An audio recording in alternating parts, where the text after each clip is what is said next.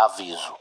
Apesar de tratarmos sobre uma obra infanto-juvenil, o podcast Estação 93 Quartos contém conteúdo adulto e, portanto, não é recomendável para crianças ou para pessoas sensíveis a esse tipo de conteúdo. Aproveitem a transmissão.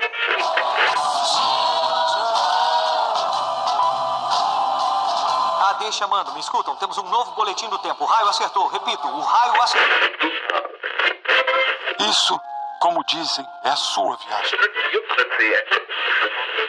Desculpa, Harry, eu vou ter que deixar você. Dumbledore deve estar querendo. Deve estar querendo me ver. Bom, é, seu trem sai em 10 minutos. A sua passagem.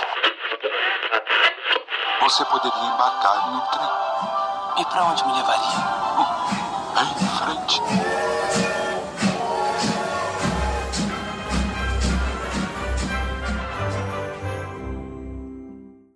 Então, inesperadamente, a cicatriz de Harry explodiu de dor. Foi uma agonia tão extrema como jamais sentira na vida. Ao levar a mão ao rosto, a varinha lhe escapou dos dedos. Seus joelhos cederam. Ele caiu ao chão e não viu mais nada. Sua cabeça pareceu prestes a rachar. De muito longe, acima de sua cabeça, ele ouviu uma voz fria e aguda dizer: Mate o outro! Um zunido e uma segunda voz que arranhou o ar da noite. Avada Kedavra! Um relâmpago verde perpassou as pálpebras de Harry e ele ouviu alguma coisa pesada cair no chão ao seu lado. A dor da sua cicatriz atingiu tal intensidade que ele teve ânsias de vomitar. Em seguida, diminuiu. Aterrorizado com o que iria ver, ele abriu os olhos ardidos. Cedrico estava estatelado no chão ao seu lado, os braços e pernas abertos. Morto. Por um segundo que continha toda a eternidade, Harry fitou o rosto do colega, seus olhos cinzentos abertos, vidrados e inexpressivos como as janelas de uma casa deserta, a boca entreaberta num esgar de surpresa. Então, antes que a mente de Harry pudesse aceitar o que seus olhos viam, antes que pudesse sentir alguma coisa além da atônita incredulidade, ele sentiu que alguém o levantava. Tá no ar mais uma transmissão do podcast Estação 934. Aham, Todos. aham, aham, aham, aham. Gente, olha, faça o checklist aí na sua lista de compras, tá? Osso, carne, sangue, trouxe tudo, porque hoje nós vamos falar nessa sala precisa do capítulo 32 do livro Harry Potter e o Cálice de Fogo, chamado Osso, Carne e Sangue. É aquele capítulo do ritual. Então Por um momento eu achei que tu, fala, tu ia falar que a gente ia fazer uma galinha cabe, cabe dela. Será? Mas com sangue e osso, né? E carne, porque é mais o fazer. quê? Credo. Dá pra fazer. Dá pra fazer mesmo, né? Uma, uma morcela.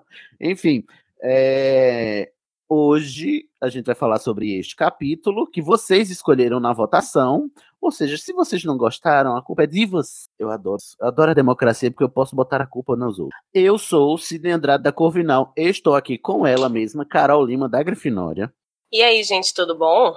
Tá pronta para sair é, totalmente brilhante, reluzente do seu caldeirão. Renovada. Ai, não tô pronta não, viu? É, admito que, assim, é, eu não tô preparada pra esse skincare aí. Esse rinil, né? Esse rinil é muito forte. Muito forte. Também temos ela, a Sonserina, que faz rituais com osso, carne e sangue dela própria, Larissa Machado. Oi, gente. Hoje mais do que nunca é dia de maldade. Dia de um sério marca. Larissa, por favor, se você for fazer algum ritual é, concernente à minha pessoa, faça um ritual que, que permita que as tecnologias ao meu redor funcionem. Eu não aguento mais. Tem alguma coisa desse tipo? Eu não consigo. É, parece que tem um encosto tecnológico. Olha, eu já ouvi relatos sobre isso. Se quiser, depois eu te mando uma DM. Por favor. Eu tô topando Pior que é real, coisa. tá ligado? Topa, topo tudo, topo qualquer coisa. Também aqui comigo está o Corvino Guilherme de Biase. Oi, Sidney. Ok, também temos o Corvino Igor Moreto, que entrou de gaiato no caldeirão. Ai, que confortável esse caldeirão. Cabe um, um- cabe um adulto inteiro, Igor. E eu ainda, isso diz muita coisa. Pois é, não é um caldeirão, é um container, né? Vai tomar no cu. Que delícia, não adianta agradar agora. Baitola. Vai, fresco, rei, frango. E para estrear neste ritual que diz que ele, pra, por ser virgem, né, vai sacrificar o seu braço direito por nós, o João Paulo Uchoa, pela primeira vez. Olá. E aí, João Paulo, tá preparando a adaga aí pra cortar sobre a cinta? Não, não vou fazer sacrifício nenhum hoje. Ah, João Paulo é a carne só- nova aqui. Não, faz sim. Só- a gente promete só que depois a gente bota uma, um braço de prata. de prata. Que vai te matar, daqui a no três livros. Gente, eu garanto toda a asepsia dos instrumentos, tá? Eu também. Não entendi. Da A prata, limpeza. da prótese. Ah, tá. É, é, olha, eu garanto a prótese e Larissa garante a limpeza, tá tudo certo. Não, E Larissa garante que a, que a prótese vai funcionar, né, magicamente. Eu garanto que nenhuma carne será desperdiçada. Ô, João Paulo, como você é novato aqui hoje, tá na primeira vez, vamos fazer sua ficha corrida. Qual é a sua casa de Hogwarts? É a Lufa Lufa. Ai, que lindo! Temos um Lufano, um Grifinório, um Sonserino e três Corvinhos. Tá ótimo hoje, colorido. Muito obrigado. Não, É.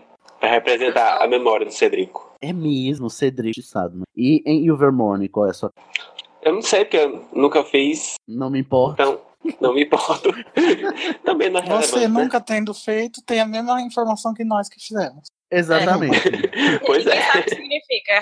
Mas tá lá na agenda. É por volta do episódio 70, tá, gente? Que vem o Vermorne aí. Tá chegando, tá chegando. eu juro. É porque, tipo assim, vai aparecendo novos temas, aí eu vou pu- empurrando pra baixo, entendeu? É por isso que nunca vem. Mas Ah, quem Que é o abre, mais importante primeiro. Mas olha, nunca esteve tão perto. que esteve tão perto. Mas quem abre a minha planilha sabe que esteve lá faz, já faz 12 meses que o Vermorne tá lá na agenda. Não- Esquecida no churrasco. E o Vermorne é a história da magia no mundo. Esquecida no cemitério. a, histó- e a história da magia na América, na América, né? Também tá lá pra gente falar. E Na América do terminar- Norte. Na América do Norte, né? Chegou mais pra baixo. Pra terminar, o seu patrono, João Paulo. Meu patrono é um gato nébulo. Nébulo? É, um gato é um nébulo. gato que é. É uma raça que foi criada lá nos anos 80 lá pela Europa. É um gato é, Hum. bem peludinho, cinzinha, que tem um olhinho verde. Nossa, que lindo. Ai, eu acho tão lindo esse gato. Lá na minha Nébulo. faculdade tinha um gato que era abandonado e vivia lá, assim. Nossa, um gato desse a- abandonado. Privilegiado Ah, eu- sua faculdade, viu? Não, mas ele foi adotado minha pela vira-latas faculdade. todos descarnados. Muito bem, mas achei lindo. Inclusive, gato nébulo tem até nome de feitiço, não é mesmo? Topster. É verdade. Ok. Todos apresentados, vamos aqui adentrar este cemitério macabro, nessa chave de portal inesperada, para falar sobre o capítulo 32 e Cálice de Fogo, Osso, Carne e Sangue. Você sabia que você pode ser um doador do Animagos, a casa do Estação 93 Quartos, do Dose de Polissuco e da Casa Elefante através do PicPay? É fácil. É só entrar em picpay.me barra animagos e escolher o plano. Você pode cancelar seu apoio a qualquer momento. O dinheiro que você doa pra gente é utilizado para trazer cada vez mais conteúdo acessível e de qualidade para vocês. picpay.me barra animagos.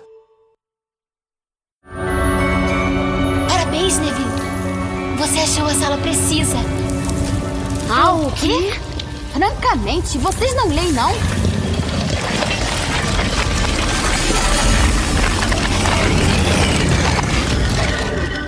Então vamos começar aqui, gente, voltando aqui da vinheta. Vocês pediram, votaram num capítulo que tem seis páginas e agora a gente vai ter que fazer render duas horas de conversa. Então senta aí, tá bom? Aguenta, porque a gente vai digredir bastante, tá bom? E da próxima vez vote com mais consciência. Se bem que esse capítulo é muito bom, apesar de. cu- Ah, é um mas dos meus que eu falei. preferidos. Tanto que, ele fala, tanto que eu falei pra eles voltarem no capítulo depois desse. Gente, era o depois desse que era o top, gente. Era o depois. Eles não entenderam, não entenderam. Era o 33. Não que fizeram falar- boca de urna direito. Foi por isso. Olha, em minha defesa, eu votei no 33. A gente ia falar dos comensal da morte e tudo, gente, que tava escondido e das teorias e tal, mas não. Agora a gente vai falar de uma sopa dos infernos. Gente, mas tem um ritual, é super legal. É, é. Não? Ninguém mais É, animado? Não, eu gosto. Não. Eu gosto. Mas assim, e sendo um episódio de duas horas, que, é- que geralmente é, constitui um episódio de estação, achei pouco. Mas achei pouco, mas achei louco. Ó, o resumo é esse aqui, gente. Presta atenção, que vai demorar bastante. Harry e Cédrico vão, são transportados para o cemitério quando eles tocaram na chave de portal lá que estava no centro do, do labirinto do, da última tarefa do torneio Tribruxo. Chega lá num cemitério muito louco, eles se deparam com o Rabicho e Voldemort naquela forma fetal.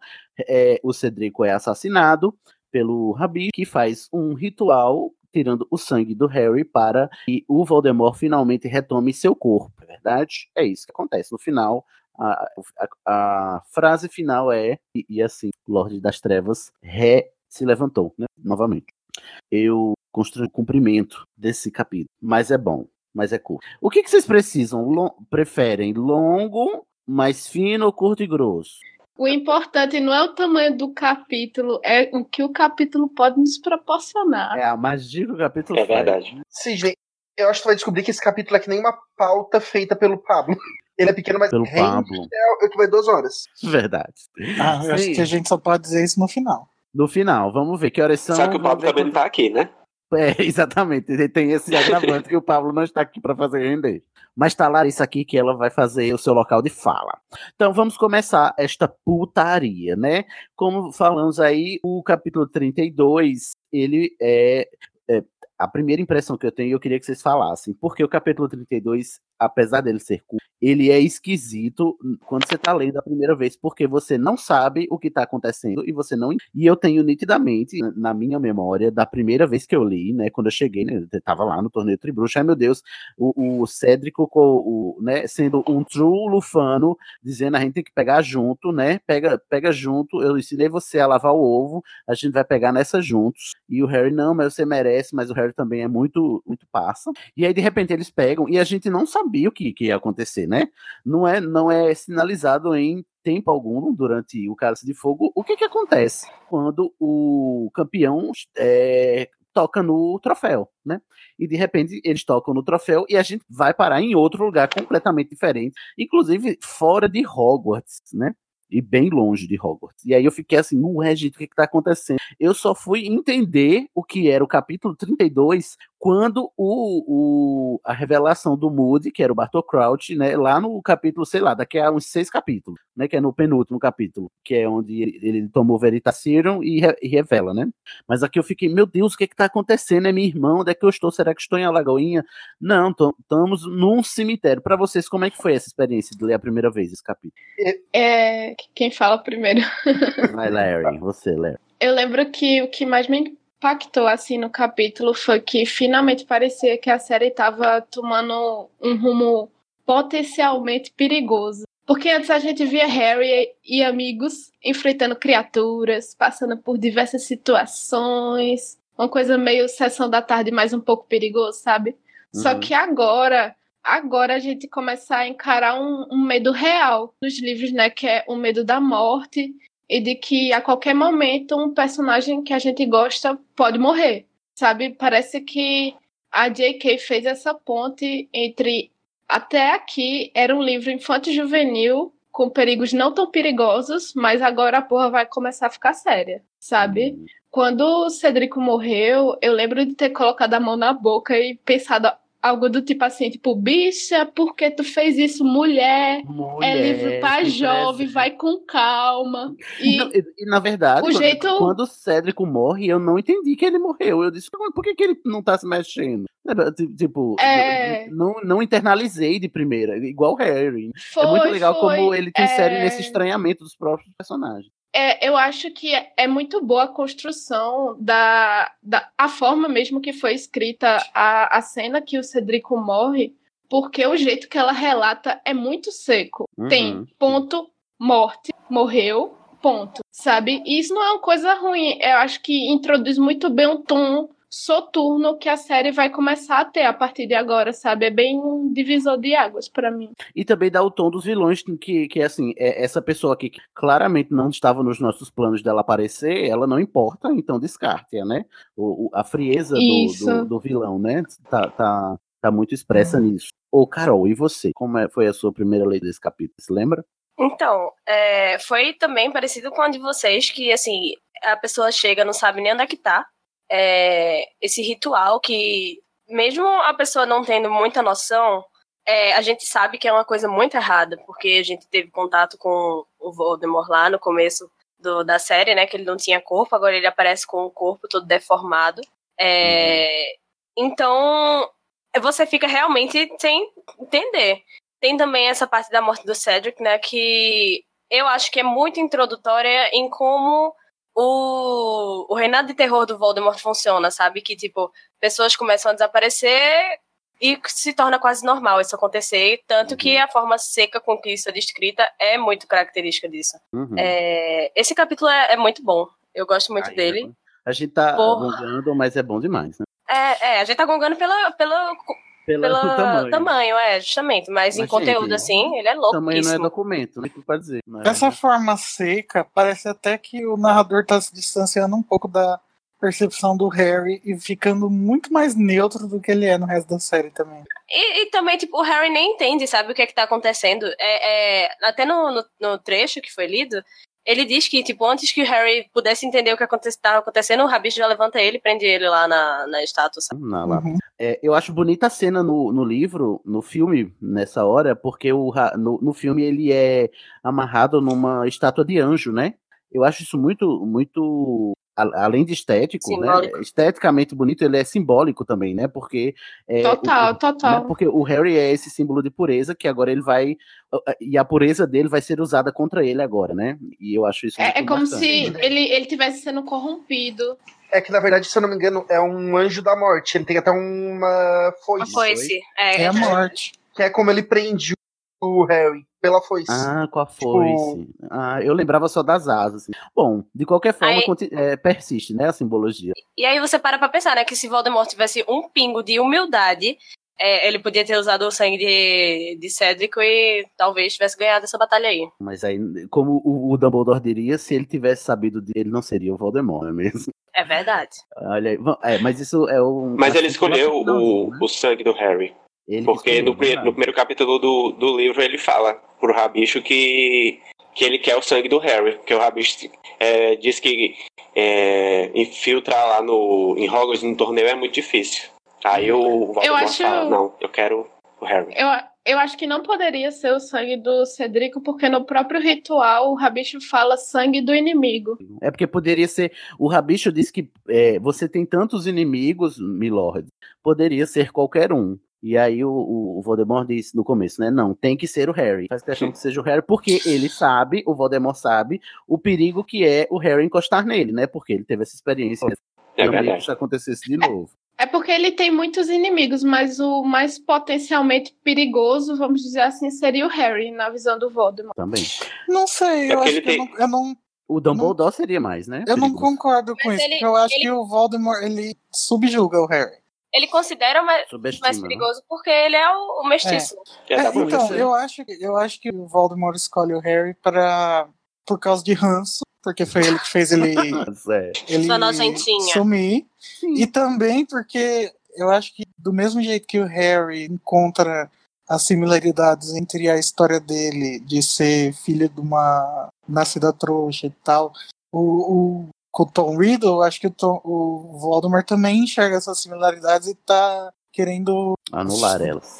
é, fazer, sabe, falar assim, ah, isso daqui eu não quero. Não, e sobretudo Mas é um, é um não é- statement também, né? Ser o Harry. Além da proteção do sangue do Harry, que ele que é o para mim é um principais, também é o statement. Eu não quero é, recuperar o meu corpo com o sangue de qualquer inimigo. Eu quero recuperar o corpo com o sangue desse inimigo aqui, destruir o meu corpo, para que eu possa Uhum. mostrar o quão poderoso eu sou, né? E tipo assim, eu estou, eu estou É questão querendo de dizer orgulho. algo. É um orgulho e também é um assim. Vocês, né? E disseram que eu estava na pior, né? É, eu acho que vai além de orgulho, é também uma simbologia do próprio ritual. Como? De que jeito? Eu, eu posso, eu posso estender isso mais pra frente, porque Uhum. eu, eu esmiucei um pouco o ritual Uhum. que o Rabicho fez, mas eu creio que é, é mais tem essa, esse peso, essa carga simbólica, Que legal. que é, Bom, é bastante importante. Vamos então passando só essas primeiras fases, porque a primeira fase da- das primeiras experiências. João Paulo, a sua. João Paulo já. Não. Não, né? E aí? Então fala pra gente, João Paulo, como foi a sua primeira experiência aí com esse capítulo? A primeira vez que eu li, eu já tinha assistido o filme, porque esse foi o último livro que eu li da saga. Então eu tava lendo mais por curiosidade pra saber mesmo como é que a história é contada no livro. Mas eu me lembro que. tremenda.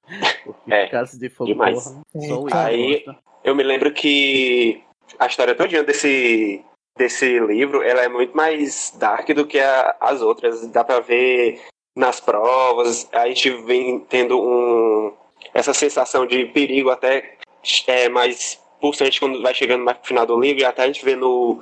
Eu me lembro de, de ler na parte do labirinto que o Krum também tá meio maluco, aí quando chega nessa parte que do final do ritual, é o meio que o, o ápice da, da maldade lá do, É do porque lendo, lendo isolado, a gente esquece que eles estão, os dois estão todos cagados, porque eles passaram, acabaram de sair do labirinto do- da terceira tarefa, que tem um monte de coisa acontecendo. Com um agravante, Harry, é, Harry não consegue Tá. nem andar direito, que ele tá com a perna fudida.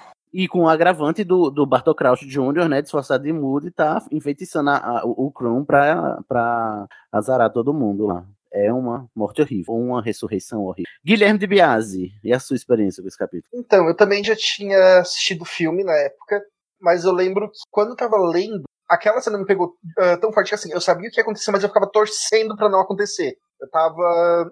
Foi uma- um momento bem sufocante. Ah, eu sempre tive muita dificuldade de ler. Então, assim, assim? eu, eu inicio a minha.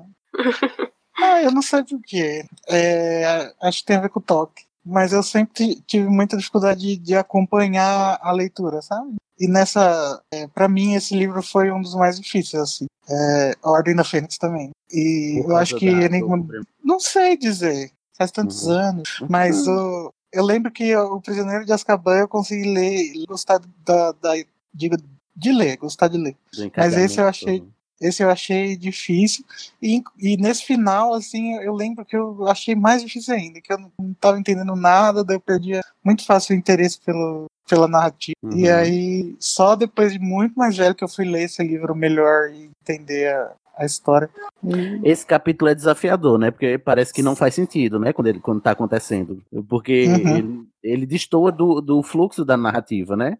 Porque, porque ele é, o- é- é quando começa o plot twist do, do, do- da, da obra, né? Do, do Cálice de Fogo. É, mas, e, eu acho que também é, deve ter sido um agravante também pra. Gente, eu não tô é, lendo outra coisa, não. Peraí, eu não mudei de livro aqui de repente. O que que tá acontecendo? Bem criativo, mas é, é por esse caminho mesmo. É brilhante. Carol, disse que você tem um negócio pra falar pra gente. É, então, esse capítulo é finalmente a concretização da, da profecia, né, que a professora Trelawney fez no livro passado, né, que, que ela faz, ela fala que o servo vai se libertar e se juntar ao seu mestre, o Lorde das Trevas vai ressurgir com a ajuda do seu servo maior e mais terrível que nunca. É mesmo, olha só. E a gente esperou o quê? 700 páginas pra isso acontecer. Exatamente. E, e assim, é finalmente a, a parte que as coisas começam a, a ficar concretas de verdade, sabe? O... É porque, assim, é, eu acho que a, a noção geral que se tem desse capítulo, é pelo tudo que eu leio sobre, sobre a obra em si, né, e sobre Cálice de Fogo também, é, é quando o inimigo ele se torna tácito, ele toma corpo, toma forma, e quando as coisas começam a ficar realmente trevosas, né, porque, tipo assim, até então, ninguém tinha morrido, inclusive o Cédrico é a primeira vítima do Voldemort, é, para os fins desta, desta linha do tempo que a gente está acompanhando, né? E é um colega de escola do, do Harry, né? É um colega de escola do Harry, inclusive que tinha acabado de compartilhar com ele a maior glória que alguém poderia querer, que era vencer o torneio tri- é, com um trágico é isso, né? Ele, ele acabar morrendo um inocente, né? Tendo ido para lá, se tendo a ver, na- não tendo nada a ver com o assunto, porque o Cédrico estava lá totalmente de gaiato e mesmo assim foi vitimado. E eu acho que é, é para mim é o grande valor de- desse, desse livro, né? Do Cálice de Fogo, e principalmente aqui quando a gente é, vê o Cédrico, porque muita gente falando, é, o Cédrico só apareceu para morrer, né? Que pena, né? Fez um lufano legal só para morrer no final. Mas eu acho muito importante do ponto de vista narrativo é, ter esse momento de ruptura da inocência do herói. E ninguém está seguro, nem o colega dele mais talentoso, entendeu? E mais leal. E nem essa pessoa que não tem nada a ver com, com, com as calças, sabe? E eu acho muito. Pra mim, isso enriquece. Sim, justamente, porque é como tu falou, né? É, a história tava, ca- caiu de gaiato ali e pagou o pato, sabe? E é justamente Isso- o que acontece é, na vida real, quando é, há ascensões, assim, né? De, Regimes totalitários. de regimes totalitários, justamente. Isso Desculpa. serve também para para mostrar a honradez, eu acho, do Harry, porque até o começo da terceira tarefa ele tava com o ranço do Cedrico, né, por causa da Cho, da Cho e, e E do ovo, né? Que eles, gente, não podia ter me dado uma dica direta, mandou eu lavar É. o ovo de Deus. Eu disse a ele que eram dragões e ele me veio mandar lavar o ovo. Mas aí no final ele já tá. Ah, eu sei que coitado, ele era a única coisa boa da, da Lufa-Lufa. É a única... Ele vai ser o ele vai ser o, o Edward Cullen depois e mais pro futuro ainda o Batman. Esse E o é Batman. foda. E até é falado depois, né? O Harry fala que ele não era qualquer um, ele conhecia os feitiços, ele estava preparado assim para enfrentar um torneio tribruxo. Mas não Sabe? o Voldemort, né? É, Nem mas o não Harry o tava, né? E a gente vai descobrir que e também ele só se sai, se, se safa desse cemitério, não é nesse capítulo, né? É só no seguinte, mas no seguinte não, no, no posterior, porque são três capítulos no cemitério, né? E só no último que ele só se safa por causa da, dos núcleos gêmeos, né? Das na verdade, nem o próprio Harry estava preparado. É, ele, ele fala sobre duas coisas. A primeira é as coisas que você faz têm consequência, até as boas. Uhum. E também fala sobre é, a ambição de Voldemort, né? Que tudo que tiver no caminho dele, ele vai exterminar, independente se for inocente, enfim. Voldemort não tem, não tem é, escrúpulos nenhum. É, é, é bem do sangue frio dele, até porque as falas que tem durante o capítulo são tipo do- de no máximo duas palavras. É vista-me, mate ele, sabe? Ele tá muito objetivo ali, focado na missão, né? O É, pode deixar- querida. Até porque foi. Não, não, deixar, não podemos deixar de lembrar que foi. Esse plano teve que ser executado no tempo de um ano letivo inteiro, né? O Bartol Crouch Jr. teve que ficar infiltrado um ano inteiro, fingindo ser professor, né? E aí ele, ele realmente não podia perder a oportunidade, já que tinha dado certo, né? O plano dele. Bom, É, ele não podia chamar o Harry até a sala dele pra conversar e jogar uma chave de portal em cima dele e tchau. É o grande problema do quarto livro, mas tudo bem. não, não podia. Mas, gente, é, Mas tudo bem, chaves boa. de portal, as chaves de portal são é, fiscalizadas pelo Ministério da Magia. Se o Moody tivesse feito uma chave de portal ali, eles saberiam. entendeu? Eles, ele aproveitou a chave de portal do torneio Tribruxo justamente porque era uma chave de portal fiscalizada. E o plano, o plano final também era matar o Harry, né? Então eles queriam que parecesse um acidente. Porque o, o Voldemort não queria se revelar ainda. Ele só É. queria voltar a ter corpo, mas não se revelar ainda, porque ele ainda queria é, agir nas intucas, como ele age nas intucas, mesmo assim, no, no Quinto Ordem da Fênix. É, o né? grande erro do, do plano foi o Harry escapar, porque como ele escapou, ele falou. Só que aí não valeu de muita coisa, né? Não valeu. Valeu porque pelo menos o Dumbledore conseguiu criar uma. O grupo, pelo menos. É, ele já, mesmo que o Ministério não estivesse preparado, a Ordem da Fênix estava preparada. e arma. Mas tá muito bem, muito legal. Eu tô adorando, inclusive, vocês estão mesmo fazendo render. Porque até agora a gente não entrou no cemitério. Tô muito orgulhoso de vocês. Tô emocionado, uma lágrima caiu aqui. Mas temos que entrar. O que que acontece? O, o Todo mundo pega uma vela, vamos, eh, vamos respeitar os mortos. Ou não, Que assim, como dá você quer? Aqui eu tenho um roxo, vermelho, preto, marrom, verde.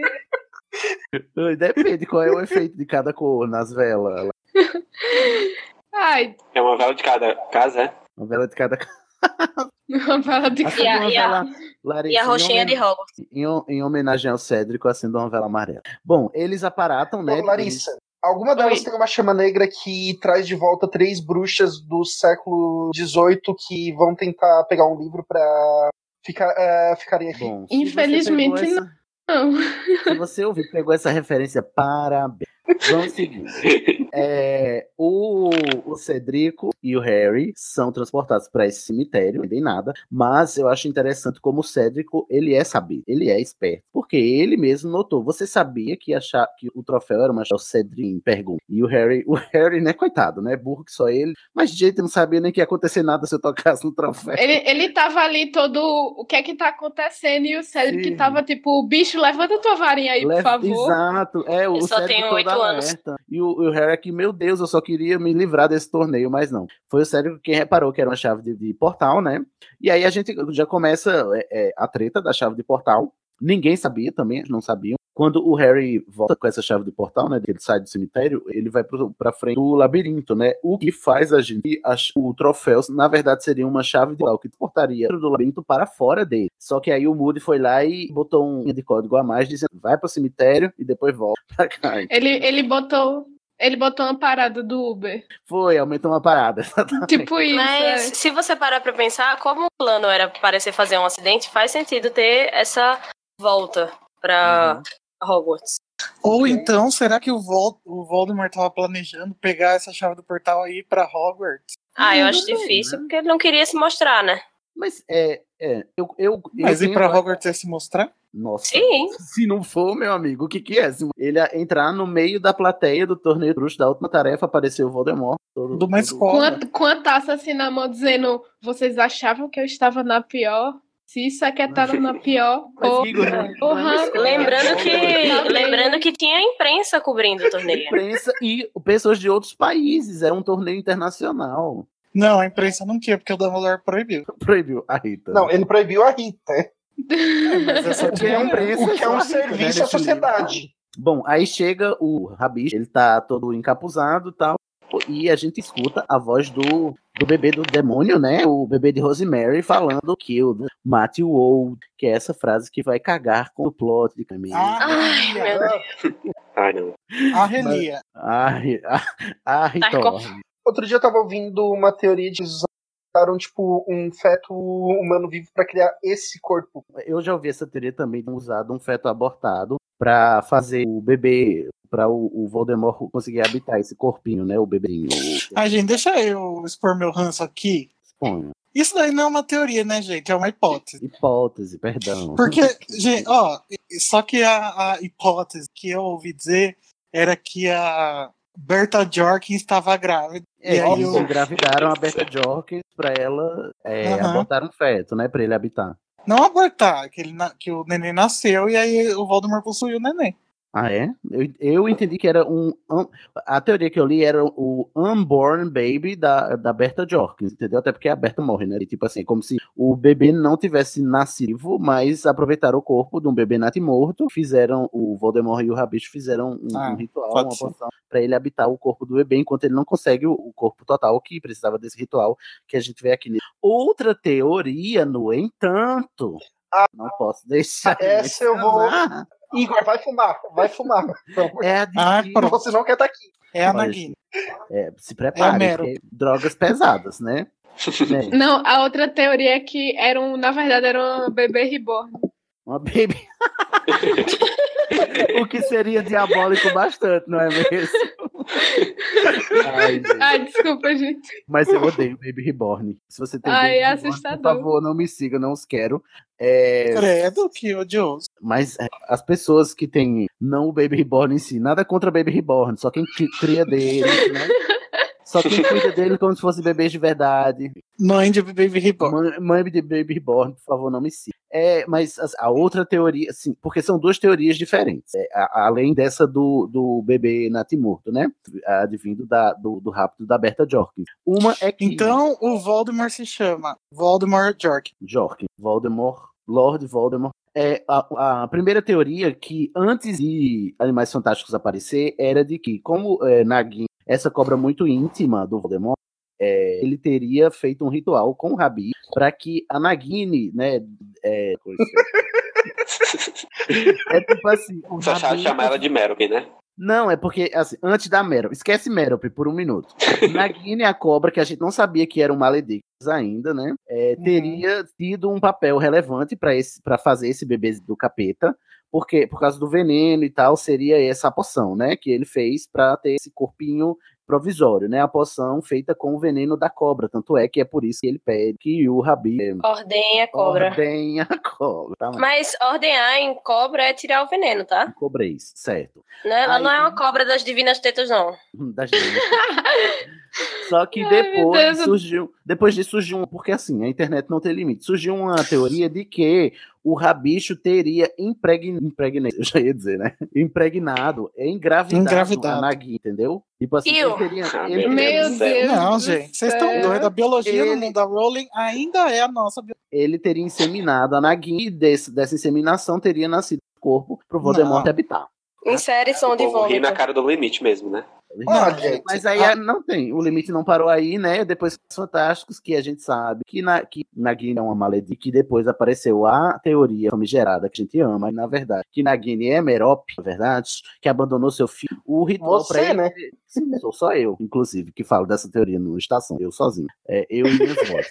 Ninguém, só eu, eu falo, aí eu falo com voz diferente, que é para pessoas pensarem que são. É, é, com essa teoria de que Nagini seria Merope, a tese dessa inseminação do Rabicho teria mais força, porque, na verdade, o Rabicho estaria inseminando a mãe do Voldemort, né? E seria um feto biologicamente compatível, né? Com o DNA dele e tudo. E aí ficaria mais. A galera vai longe, né? Não, É, porque- gente, para. Nossa, que perda de tempo. Eu ouvi uma história completamente diferente dessa. Qual foi, João? A sua? Eu, eu pesquisei e eu vi que tem uma teoria aí que diz que depois que o, o, o Voldemort, meio que o corpo do Quirrell é destruído no primeiro livro, ele fica tipo numa forma espectral, como se fosse um fantasma, uma coisa assim. E ele precisa tomar essa poção aí que tem o sangue do unicórnio, tem o veneno da Nagini, pra ficar com essa forma de feto monstruoso. Que é uma, uma coisa como se fosse o, o Nick quase sem cabeça bebendo o antídoto para ser despetrificado no livro 2, se não engano. Ô, João, é porque ele sempre fica nessa forma espectral quando ele não tá num hospedeiro. Aí ele Pois vai é. falando de um pro outro. Ele precisa de um corpo. É o que faz mais né? sentido. Mas de qualquer forma. Aí ele- o- Perdão, pode- Não, é porque daí, no caso, ele voltou pra Albânia, ele ficou habitando animais até o Rabicho encontrar ele. Aí o Rabicho fez a poção pra formar o corpo mesmo. corpo bebê. A gente não sabe por, como foi que ele conseguiu esse corpo, né? Do- começa Cálice de Fogo já com ele assim. A gente sabia que ele estava espectro, né? Depois de Pe- Pedra Filosofal. E o que a gente sabe também é que a- os editores da, da Rowling eh, perguntaram a ela como foi o ritual para que isso acontecesse, né? É, dizem que são duas coisas que fizeram os editores gorfarem. É como você faz um Morcrux, quando ela descreveu, e como você, como o Voldemort fez para ter esse corpo de bebê. Os editores disseram: você está louca, você não vai colocar isso aqui nesse livro, não. É melhor tirar.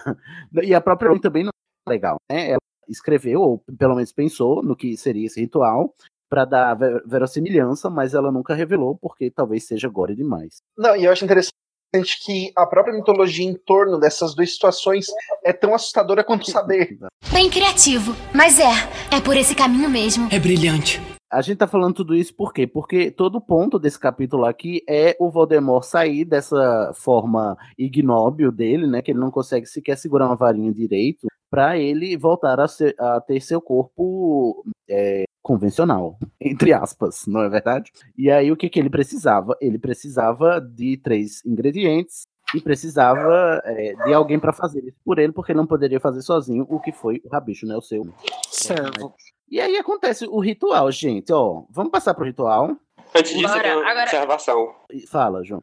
Eu também tenho. É porque eu havia, vi aqui que tem meio que um easter egg que eles, eles vão parar no labirinto, né? Aí tem uma parte que diz assim: para além de um grande teixo à direita, podiam ver os contornos escuros de uma igrejinha. Aí teixo é, é, o- é a madeira da varinha do, do Voldemort. Hum, olha aí. Que também diz que quando um bruxo é enterrado com a varinha, nasce uma, uma árvore de teixo e tudo mais. Com a varinha de teixo. É, então talvez tenha algum bruxo enterrado ali. Talvez um Gaunt. Será? É o cemitério. Não, Esse é o cemitério bruxo, trouxa, né? porque é o, é o cemitério da vila onde os Riddle moravam. Inclusive, Não, eu dá acho- pra ver a casa ao longe. Eu ver, acho, não na verdade, que é a, o cemitério da família Riddle, tipo assim, dentro do dos terrenos da casa deles. Não, não, dá, dá pra- não. diz que a casa tá em cima do morro, lá longe. Isso, Dá pra ver ao longe. Até, é, e quando o Harry vai pra. na- lá em Enigma do Príncipe, quando ele vai na memória do, do Bob Ogden, que a gente falou, inclusive, na última sala. Na sala precisa sobre Enigma do Príncipe, o, o Harry vê lá de de onde ele tá, né? Que é na, na cabana dos Gaunt, ele vê a vila com a mansão do, do, Tom- do- dos Riddle lá Riddle. e lá ao longe do cemitério, entendeu? A, a, a cidadezinha é formada por essa vila e o cemitério ao longe. Só que o Harry não lembra, apesar dele ter sonhado com esse cemitério no, no começo, né? E com a mansão ali, com esse lugar, ele não reconhece por causa da sua do seu estado de neves, não é mesmo? É, e Ele não, a- reconhece no, ele não reconhece no livro, né? Porque no filme ele fala, eu já estive aqui antes, não sei o quê, quando eles acabam de chegar. Não, mas é, É. que no, no livro ele só tá. Ele só vê a casa por dentro. Só no vê a casa sonho. por dentro. É mesmo, ele tá no sonho, é verdade. Então não E- faz nem sentido do filme. É, faz não. E o comentário Carol. que eu queria fazer é que o Rabicho começa a preparar o, o ritual todinho com a varinha de Voldemort, né? Só que aí fica o questionamento, essa varinha ficou todos esses anos na casa dos Potter? Não. Não. Acho que, tem a teoria de, de que o, o Rabicho foi resgatar onde ela tava. Mas eu não sei onde é que tava. Acho que tava na casa dos É, Potter. porque tipo, se ele Eu morreu ali na casa, ficou lá, sabe? Não, mas o mesmo, né, Rabicho foi lá pra casa dos Potter. Tenha pegado. Pois é. exatamente. E tem escondido, aí depois foi se esconder com os, os Weasley, né? E depois que fugiu, foi pegar a varinha de volta. Algo assim. Mas eu não entendi que ele usava, tava usando a varinha do Voldemort aqui nesse capítulo. Eu entendi que ele tava usando a própria varinha. Ele não tem varinha, tanto que o, o Olivaras faz uma pra ele lá no, no Relíquias da Morte, mas só quando Ah, ele é é, verdade. é Ele sequestrado. quebrou- Ele quebrou a varinha dele quando ele matou aqueles. Os trouxas. Ah, sim, quando ele fugiu, né? Lá 13 anos atrás. É, verdade, E aí? ele tá usando a varinha do Voldemort. O Voldemort deve estar possesso, né? Do Tanto que a primeira é. coisa, quando ele, quando ele é, sai do, do, do caldeirão, Caldeirão. ele pede a varinha dele. Uhum. Me dá minha varinha! Me dá meu chip, Pedro! Devolve o que é meu! Bom, vamos Vamos reclamar. Vamos reclamar do filme. Porque, Por gente, é, é a primeira vez que aparece a varinha do Voldemort, né? E, gente, se você é uma criança e recebe aquela varinha, é óbvio que vai ser o Voldemort. Ser- É, Eu vou ser um bruxo das trevas. Beijo. É a mesma varinha que vende até hoje, assim, que quando a gente vai nas lojas, é, é sempre a mesma, ô Igor? Aham. Que tem um pedaço mas de às osso, vezes- assim, no, no... Tem um gancho no punho. Um gancho do... pu- É, É parece toda um branca. osso, né? Uhum. E aí- Eu acho vai- fancy. Vai que o Voldemort customizou ela mais tarde. É possível, porque, né, a gente aprende, apesar de alguns discordarem, que a varinha Parem, evolui não, com o os bruxo. filmes não são, não são canon. Não, O- eu amo que os filmes trocam tudo, né? Porque, tipo, o texto é a madeira mais escura, eles botam no filme a madeira clara, a varinha de Harry é clara e eles botam no filme a madeira escura. Eu adoro essa putaria. Exato, só que, Tem que no, acabar os filmes. O, Columbus fez as madeiras serem exatamente como elas são. E aí o Alfonso Cuarón, reizinho de vocês, chegou lá e falou: Ah, não, eu quero Ô, amigo, pegar e fazer um você não ouviu- graveto. Você não ouviu ainda o nosso patrono falando de Azkaban, né? Acho Ah, infelizmente não pude estar. Espera só pra ver. é, como é? Castelos de carta caíram nesse patrono. Mas veja que o, no primeiro filme, na cena em que o, mostra, que o Hagrid conta sobre a morte dos Potter, o Voldemort aparece e a varinha dele também aparece. É, é bem E genérica. Não é, e não é essa varinha. É genérica mesmo. Caguei para a varinha dos filmes. É, vocês querem acrescentar mais alguma coisa antes da Larissa dissertar sobre o ritual? Então, Larissa. Ai, Guilherme. Desculpa. O que é, Guilherme?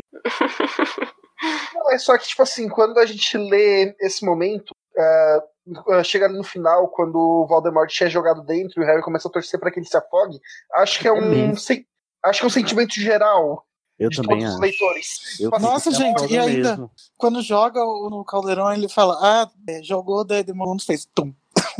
no fundo. Ele ainda pulou, né?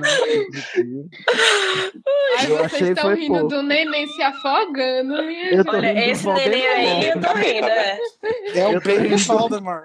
Eu tô rindo do Ninguém bebê de que esse neném Rosemary. aí cresça, não. Ai, ai. Inclusive, inclusive, né, crianças endiabradas não precisavam também, né? Ai, Bom, ai. No meu coração. Hum. Ah, não, pode seguir. O que é que você tem no seu coração? Não, no meu coração, a partir de agora sempre será um, um Baby Reborn. Credo, Larissa, você tá me fazendo reviver meus piores pesadelos. Deixou, deixou a, a imagem do Voldemort Baby, que já era nojenta, asquerosa, pior ainda. Voldemort Baby Reborn. Quero essa, essa fanart, gente, por favor, faça. Ai, gente, É. lembrando também que no primeiro teaser do filme, a última coisa que aparecia era o Baby Voldemort. E a- a- o aspecto dele é muito grotesco, né? Que é como se ele tivesse a pele queimada e esfolada, né? Tipo assim, um bebê sem pele, puro, é, em carne viva. É, Ele fala de Não, amigo, você tá, você tá, é, você tá filme, confundindo com. Você tá confundindo um King's Cross. Ele é uma É coisa como. é, Não, mas ele é fala que ele tem uma, imagem. uma aparência imagem, escamosa. é, a pele dele é preta e é toda grossa. Esse, Ah, é? Isso da, da, da imagem descarnada é no, no King's Cross. Ah, entendi. Ah, então No se filme eles usaram o mesmo boneco. É porque tem a ver com o veneno da Nagini, deve ser essa mistura que ele usava a cobra. Deve ser isso que, dá, que ela quer dar a entender, né? Ai, Nessa gente. Ó, J.K. Rowling, vai, já passou Não, muitos anos, pode gente, contar. Eu procurei aqui imagens do Baby Voldemort, eu encontrei o- aquela dele mamando na Nagini. Aquela Ah, que é tem teta? é Aquela que tem é teta? isso aí. Essa É uma Gente. grande burrice Não, da e pessoa que fez esse desenho. é, é uma arte conceitual. Gente, pelo amor de Deus. Gente, vamos contextualizar. Tem o trecho, né? Vá, vá ordenar a Nagini. Aí alguém da arte dos filmes desenhou uma arte conceitual da Warner, tá, gente? Dos estúdios Warner. Desenhou arte Que cheio conceitual de gente incompetente. da Nagini com tetas e o bebê Voldemort mamando nas tetas da Nagini. Eu quero saber quem foi que contratou essa pessoa. Cobra de divinas Ah, tetas. gente, só uma explicação aqui do porquê teve a tetas. confusão. O, o do filme que eles utilizam, o bebê demoníaco do filme que eles utilizaram na cena do, do ritual, eles reaproveitaram aquele o visual e colocaram na cena do King Cross. É, No só caso- botaram sangue em cima. Pra botar o sangue em cima. É o mesmo bebê satânico, igualzinho. Ou seja, né, Warner cagando mais uma vez, porque a- a- claramente, né, Harry Potter não estava dando dinheiro para eles fazerem outro prop, né, o- o- outro, outra. Não, outra sabe o que é pior? Que eles devem ter feito outro baseado usaram. Ah, mas se for parar pra pensar, faz sentido eles reutilizarem, até porque é algo que a gente já reconhece. É, eles colo é, fica fácil de reconhecer a imagem do Voldemort ali. Ah, vai lá trabalhar lá na Warner. Ah, bem que eu queria. Vai. Mas você tá brava, Igor? Eu tô É. sempre bravo com a Warner. Com a Warner mesmo, eu também. Odeio, detesto. Mas aqui queria dizer que o Harry Menos está a Warner momento... Brasil, viu? Manda mim. Mama da Mimos, por favor. A Warner Brasil é linda, falou tudo, lindíssima. É, bom, o Harry tá amarrado, não tá entendendo nada. O Rabicho tá lá juntando os cacos dele, né? Pegou um, um caldeirão enorme, cheio de uma água lá.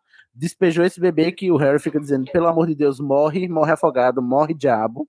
E o Rabicho começa a fazer o ritual, que consiste em juntar ingredientes e falar palavras de ordem, que é o que é um ritual mesmo, não é mesmo, Larissa? Mumbu, gafede, tá. Ai, ai. E, Deus. pa- e para além da poção que está dentro do caldeirão, né, o que os ingredientes que são necessários para a, a recomposição do corpo do Voldemort são esses que estão no título do capítulo, né, que é osso, carne e sangue, só que de, de aspectos diferentes, né. Eu gosto É. muito quando ela, desce, quando ela descreve poções e os ingredientes, porque cada ingrediente é motivado, né, não, não tem nada à toa ali num- numa poção. É, e aí o Voldemort precisa para se reerguer do osso do pai, do Dado né, sem saber, renove é. o filho. Cara, Tem, tem as condições, né? Tem o osso do Isso. pai, a carne do, do servo e o sangue do inimigo, né? Para ele re- re- re- reaver o seu corpo. Mas cada um desses itens tem uma, uma condicional aí. Uma né? condição, é. Eu acho Eu- engraçado que, tipo, quando o Rabicho corta a mão, ele dá os três: a carne, o sangue e o osso. É verdade.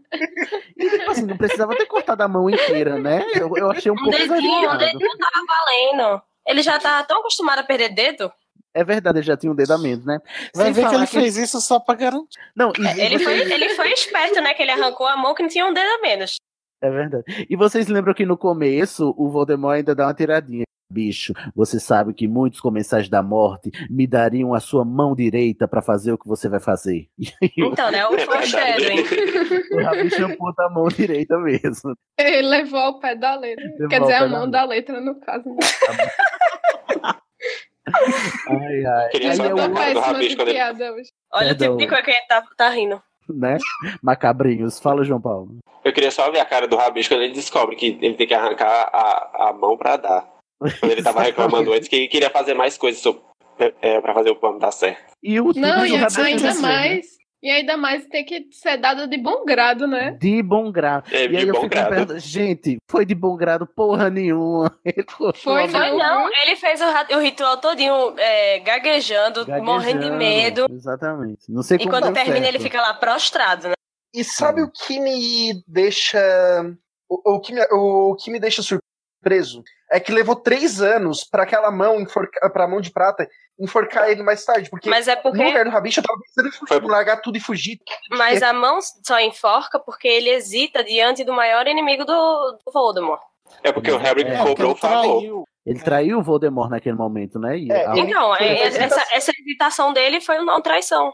Exatamente. Então, mas fugir, largar tudo também seria uma traição. Tipo, é, no caso. Mas entenderam? o próprio Voldemort diz: não dá pra você fugir do Lorde das Trevas, querido. Ele vai te achar. É, tipo. Ai, girl. Tipo Karkaroff. Exatamente. I've been watching you.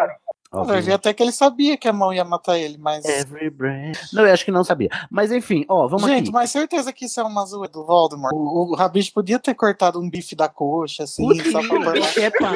Voldemort- Não, ele poderia ter cortado uma cutícula e jogado lá. Qualquer parte. Ele passa assim a faca da. Menos incapacitado. E até porque ele corta com uma faca, né? E tipo assim, quão difícil. Vocês já tentaram partir um osso humano? É muito duro. Exatamente. Gente, eu Então, tenho. ele, ele acertou na junta. Arrancou o braço inteiro, né? Não, Ai. na junta entre o punho e, a- e o braço. Eu Sim, tenho mas mesmo uma, assim. Uma lista de inconsistências, assim, de, desse ritual. Ah, eu quero. Vai, Peraí, começa, Larissa, Pera, começa. deixa eu só descrever, né? Só, só pra a gente ter os ingredientes todos na mesa, porque é assim que começa o Masterchef, né? Você tem que botar todos os ingredientes prontos e, e medidos pra só depois começar a cozinhar, tá bom? Meninas, então anotem aí. Anotem aí. Como é que chama? É o mise en place que faz. Então o Rabicho tá fazendo lá o mise en place, que ele pega o- a poção que tá no caldeirão, despeja o bebê dentro, aí ele pega o osso do pai, dado sem saber, e aí eu fico me perguntando, se o pai do Voldemort tivesse vivo, como é que ele ia pegar um osso dele sem saber? Fica- Então, né? A questão. Fica a questão. Ele podia matar. Cara, o pai. Ele- ou seja, O pai porque não quer ele saber faria. depois. Exatamente, mas é, é isso que dá a entender mesmo. Tipo assim, pra ele fazer esse ritual, se- é, é, teria que o pai dele teria que estar morto, ele teria que matar o pai, de qualquer forma, né? Ele já matou mesmo, foi ele quem, quem matou, na verdade, né? Mas Ou é, então como- dopa ele, arranca a perna. Feiti- é, feitiço da, da lembrança. Não, Gente, gente, né? eu só queria. qualquer, qualquer possibilidade é macabra, né? Você tirar o osso de uma pessoa sem saber. Eu só, Exatamente. queria, eu só queria colocar que, tipo assim, no ranking de personagens que mais se fuderam na saga, o pai do, do Voldemort tá lá em cima. Tá, tipo, Ah, mas tá ele era, ele era um idiotinha. Ah, ele era um escrotinho, mas, tipo, ser babaca não é crime. Devia Olha. ser. Devia. Aí o James Potter pra comprovar. Tá aí, né? É, não, ele, foi, ele foi escravizado, ele foi estuprado, e ele, tipo assim, quando, quando ele teve uma chance, ele vazou. Tô dizendo aqui, Guilherme, pra gente levantar os pés pra você passar o pano pro Tom Riddle pai. Não, Por gente, acaso mas, meus pés já estão levantados. cara, mas O que que, o que que ele fez? Não fez nada de ruim. ele Ele não fez era nada de ruim. escroto, ele era um. Não. um- Ah, ele era narizinho empinado, mas, tipo assim, isso não é Por que, crime. que ele é escroto? Gente, na gente, memória foi, lá, foi descrito ele sendo escroto várias vezes. E várias vezes. Toda vez que aparece o Tom Riddle pai, ele é um escroto do caralho. É um, Ele aparece uma um vez passando de cavalo. Um Tá. Não, ele novamente, parece mais de uma vez. Ele tá Talvez- lá humilhando os gaunt, pobre- po- pobretões aí, né, esse povo nojento. E não quer ficar com a Merope só porque ela é viva. Só, não sei como Ah, é que deixa esse povo viver aqui, esses maltrapilhos. É, era um, um Chernobyl. Chernotrouxa. Uma coisa que eu acho muito import- importante, não, interessante desse ritual, porque ele coloca o Voldemort em três condições que a gente normalmente não pensaria. Não, não nas três, mas principalmente a primeira, porque o, o, o ritual integralmente é osso do pai, dado sem saber, renove o filho. Aí você difi- dificilmente colocaria o Voldemort nessa, nessa, nesse, nessa condição de filho. Porque é, ele é tão que filho da original? puta. Como que é no original essa frase do dado sem saber? Deixa eu procurar aqui. Un- un- unknowingly given, eu acho. Acho que é assim Ou é, não, é não sei o que taken. É, não sei o que taken. Algo assim. Procure aí na- nos seus originais. A segunda, o segundo ingrediente é o a carne do servo. Carne do servo, dada de bom grado, E aí temos o rabicho amputando sua mão, reanime seu amo. Que aí já Hum. coloca ele numa segunda condição, que é o de mestre. que é o de mestre. E o terceiro ingrediente é o sangue do inimigo tirado à força, né? Não, não pode ser dado, é, porque eu fico imaginando, tem que ser tirado à força mesmo, porque o inimigo jamais iria, né? Toma aqui uma gotinha do meu sangue pra você, né, se, se reavivar. Mas Não, e o- Fazer aí seus E E tava. a terceira condição é ressuscite seu, seu adversário. por quê? A rixa vai começar. Não, e tipo assim, o Harry já tava todo zoado, ele tinha que meter a faca, dar uma torcidinha pra pegar o sangue. Eu só, penso, eu só fico pensando nas doenças venéreas, que, né? Que ele é a mesma faca que ele cortou a- o braço dele. Pegou um negócio lá do osso, né? Do, escavando o- a- a- a- o túmulo lá do. do... Não, mas o osso foi tirado com a varinha. Foi, foi, Ah, foi? foi flutuado. Foi, foi é. É, é Bone of the Father, unknowingly given, you will renew your son. É, daí dá- tira um pouco da, da conotação de que o pai que não queria saber. Pode ser que, tipo, roubado. Não, unknowingly Não, é given, É, é dado, dado sem saber. Ah, na, na tradução do fica dado, ah, ah, osso do pai pego sem consentimento. Sem consen- Mas é isso mesmo, a É a ideia é sem consentimento. É, você tem que pegar o osso do seu pai sem consentimento. Sem ele saber, sem ele saber. Aí o, o- Bom, Tá bom. estamos com o ingrediente aqui. É porque eu não entendi qual é a tua questão, Igor. Qual é o, o, o teu. Ah, eu achei que poderia ser um problema da tradução esse negócio. Eu acho que de, de ser pe- pegar depois de morto só. Não, não, não. A condição não é que ele esteja morto. A condição é que seja. É. a- Sem a saber. Sem saber, né? É porque ele fez. Ele criou esse ritual é, para ser para servir aos propósitos dele. Ele sabia que ele tinha matado o pai dele, então, tipo, ele vai, ele vai Uhum. usar aquilo ao favor dele. A- Ao favor deles. É, mas ele criou o ritual? Ai, meu Deus. Foi ele, deve ter, provavelmente foi ele. Muito provavelmente. É, Ele teve 12 anos pra pensar no- em como voltar, então. Mas como você cria um ritual? Gente, Então, aí tem- É a mesma pergunta que a gente faz: como é que se cria um feitiço? Mas o Snape criou o feitiço, entendeu? Então, é, são Peraí, bruxos, vocês estão falando no mundo da J.K. Rowling ou no mundo real? Ai, mundo como é que se cria um ritual no mundo real, Larissa? Pra nós. Ai, gente, é, é, é bem extenso, assim, porque. É, 30 é pra falar real oficial. Sim, por favor. A gente quer a sua. Não, visão mas primeiro explica. Você acredita no quê? É, vamos, vamos dar um parâmetro aqui, né? Eu sou uma bruxa do caos. É, Eu tô nesse rolê mais ou menos desde que eu tinha oito anos de idade, então já faz bastante tempo. Que Nossa, começou nova antes do Harry. foi, foi. Eu tive uma infância complicada, vamos dizer assim. Uma infância diferenciada. Adoro os eufemismos. É porque Castelo Bruxo fez uma exceção. Não, é, é porque assim, é, dentro do rolê mágico existem várias vertentes, né, vários, vários tipos, enfim.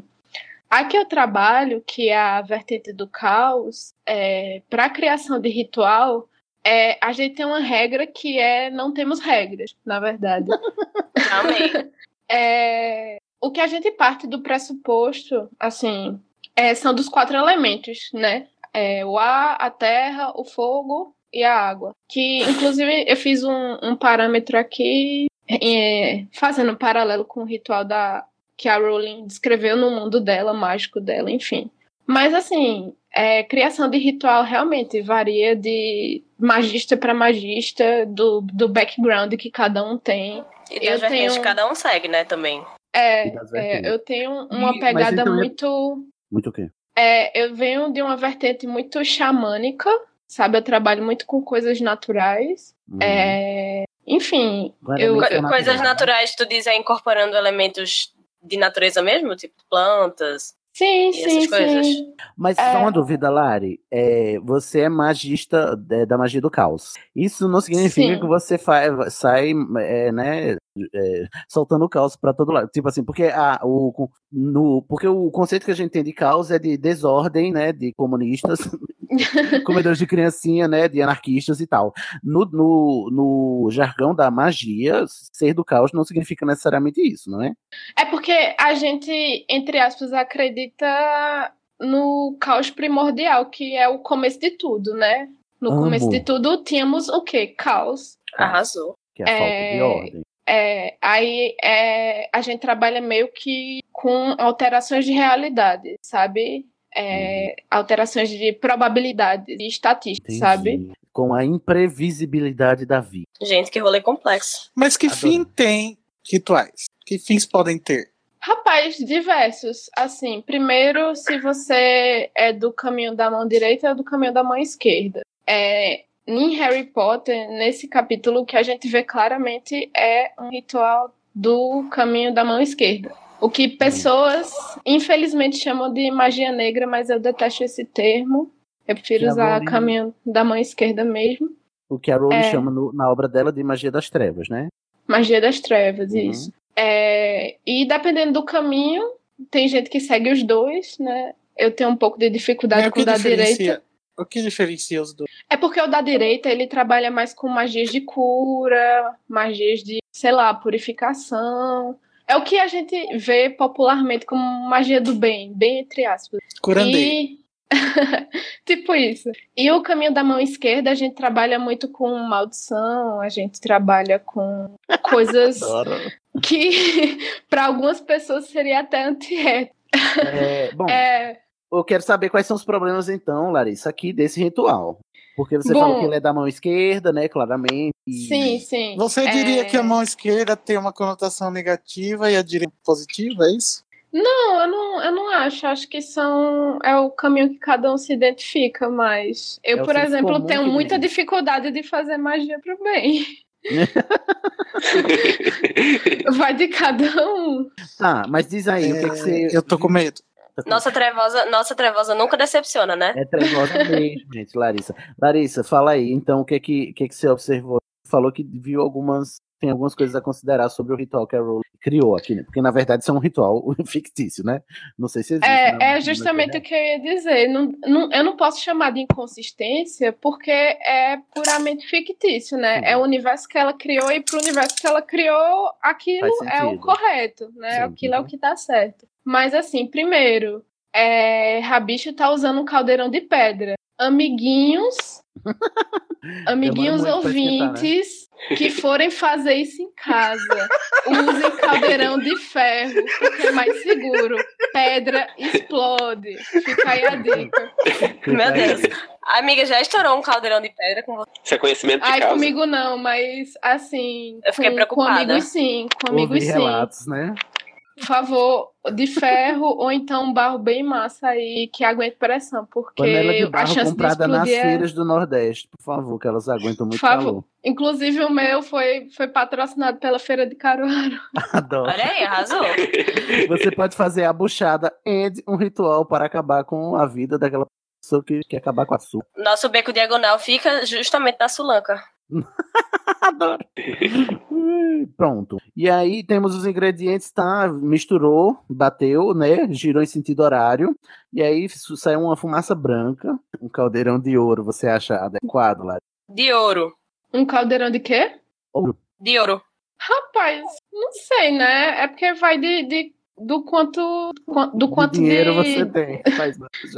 Não, do, do quanto de quentura que o Aham. negócio vai aguentar, né? Sim. A gente Não, fala é- de ferro porque o ferro aguenta bastante. o, ouro, o, o ponto de ebulição de é mais. Difusão. Ponto de fusão. Ai, não é ebulição, não. Eu pensava que a gente ia fazer chá de ouro. Ponto de fusão. É mais baixo do que o do ferro. Aí o, o ouro vai derreter mais, mais rápido. É, não vai aguentar uma é. poção por muito tempo. Mas vocês te- Tu tem mais paralelos? Ou paralelos não? Consistências? Comentários sobre o ritual. Nossa, eu tenho vários, meu amor. Manda aí, manda aí. Ó, essa tecnologia da varinha que tá poçando o caldeirão enquanto fica mexendo, eu quero ela na minha vida, porque ficar acendendo com carvão e fazendo bug, fazendo gambiarra faz muita Mas bagunça. não pode fazer no fogão, não? Gente, mas ai, é porque você tem que ser- você tem que ter um lugar, não sei, a não ser Ah, que não alguém um cozinha fogão da casa, portátil, né? né?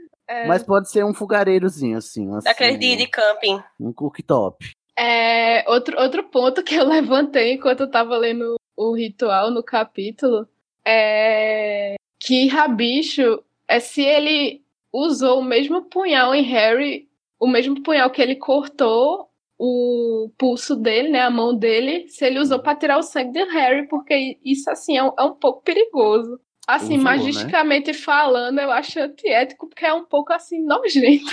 E, e, e, na- e do lado da saúde também. ritual. É, cadê a asepsia desse ritual, né? Vamos fazer capirotagem, mas vamos fazer com segurança, Com gente. segurança, né? E do lado da Entendo, saúde né? também tá errado, tá, gente? Não É. compartilhem agulhas, nem punhais, nem nada do tipo.